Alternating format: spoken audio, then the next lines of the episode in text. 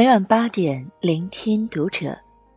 大家好，欢迎收听《读者》，我是主播杨柳。今天要和大家分享到的文章来自于作者乔克叔叔。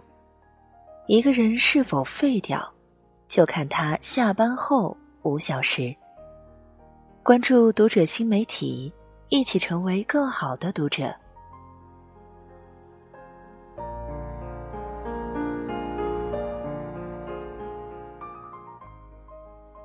下班后五个小时，你通常在做什么？一回到家就瘫在沙发上，追更新的古装肥皂剧，看热热闹闹的综艺，然后洗澡睡觉，一晚上就过去了。或者光回家路上堵车就能消耗两个小时，回到家只想躺平了，刷刷朋友圈，看看抖音，一晃到半夜。啥也不想干。偶尔和朋友、同事一起吃个晚饭，喝一杯，聊聊八卦，吐吐槽，醉茫茫的回到家也能消耗一个晚上。每天下午六点半下班，算上吃晚饭和路上通勤时间，到晚上十二点左右入睡。你会发现，一天真正能留给你自己的时间。也只有这宝贵的五个小时。有人选择刷剧、打游戏，白天工作太紧张，一下班就像脱缰的野马；有人选择做饭、读书，默默努力，珍惜着为数不多的自我时间。深夜加油站遇见苏格拉底里有一句话：“我们怎么过一天，就怎么过一生。”白天上班是被动时间，我们必须跟着公司、上司、团队的进度走。下班后到入睡前的五六个小时里，才是我们的主动时间。而在这五六个小时的主动时间里，人们千差万别的心境中，是生活还是在凑合？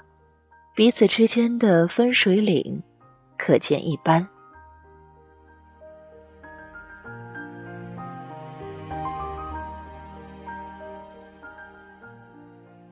除了刷屏追热点，生活总得追求点什么。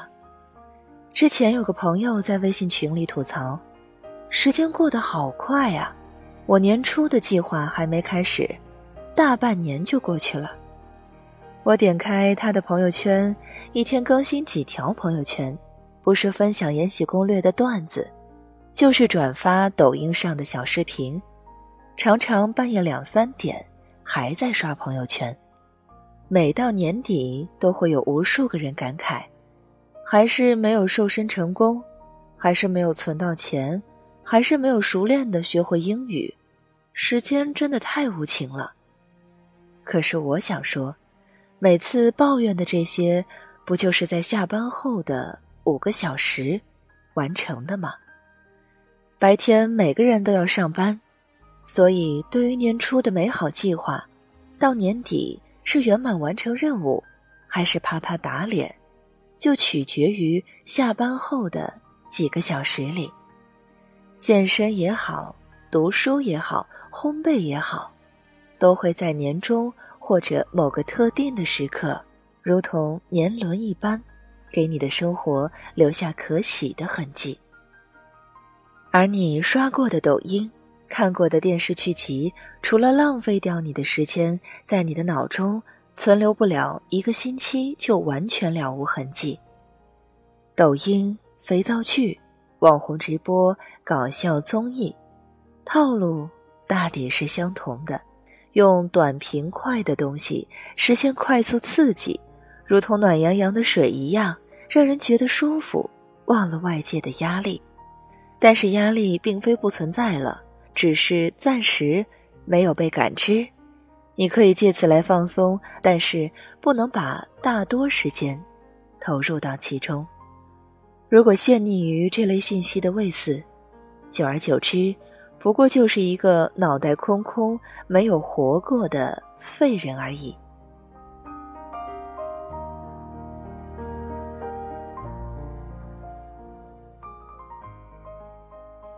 把时间浇灌在哪，你就是什么样的人。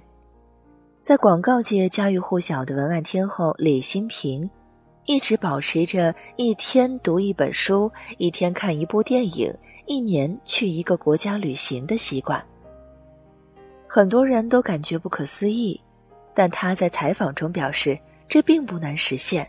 其实不过是把等车的时间、等待会议的间隙。晚上在家的时间，这些七零八碎利用起来。正因如此，他才有持续不断的创意输出，才有诸多经典的作品。时间其实是公平的，活一天就拥有二十四个小时，你浇灌在哪里，哪里就可能长出灿烂的花朵。你每周读一本书，十年就是五百二十本。你就可以涉猎百家。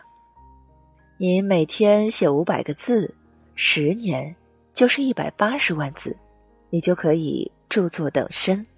你每天发呆，十年就成呆萌；你每天狂吃，十年就成胖子。时间花在了哪儿，我们就变成了什么样的人。以前看过一部电影《再见了，不联络》，里面有一句经典台词。我们往往高估了十年后能做的事，却低估了一年内能做的事。我们常常幻想十年以后功成名就、荣耀加身，却很难郑重其事地把每一天的五个小时过好。从毕业到三十岁，大部分人都是在被动成长，而过了三十岁，一个人的发展更多的。取决于主动时间里的修炼。二十到三十岁，很多人都在高歌猛进，到了三十岁之后就变得变数莫测，因为在下班后的主动时间里，有的人咬紧牙关竭尽全力，有的人疲惫度日，混吃等死。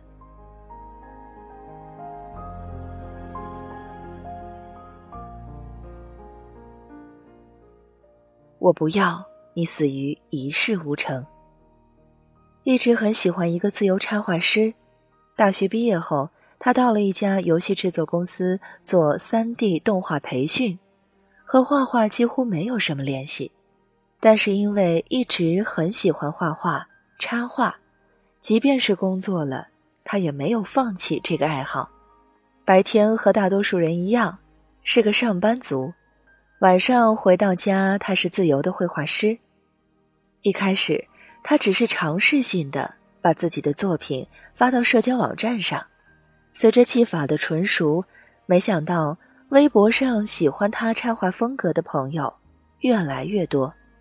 渐渐的，他也有了机会专注于自己的爱好，全心全意的做插画师，出版了自己的绘本。世界上有许多努力。是不需要别人知道的，在你不知道的地方，在你犹豫观望的时候，永远有人在默默的努力。哪有什么幸运，哪有什么业余胜职业？所有光鲜亮丽的成功背后，都有我们看不到的努力和坚持。普鲁斯特在《追忆似水年华》里说：“想想吧。”因为我们的懒惰，总想着来日方长，做何事都能拖则拖，尽致那么多的计划、旅行、恋爱，对人生的探究未见实行。大难不至，我们就会什么也不做，我们会发现自己又回到日复一日的平庸生活，生活的欲望被消磨殆尽。所以不用管身边的人再怎么样，请你自顾自的美好，读书、运动、下厨、远游，获得知识、眼界与品格，自成格局。即使你不了解周围人在讨论的影视剧，哪怕你从跟不上抖音里的热点话题，可这一切并没有什么关系。不要让你的日常被无意义的对话填满。也不必担心有什么队伍必须要跟上去。当你把自己的生活过好了，别人自然会走进你的世界。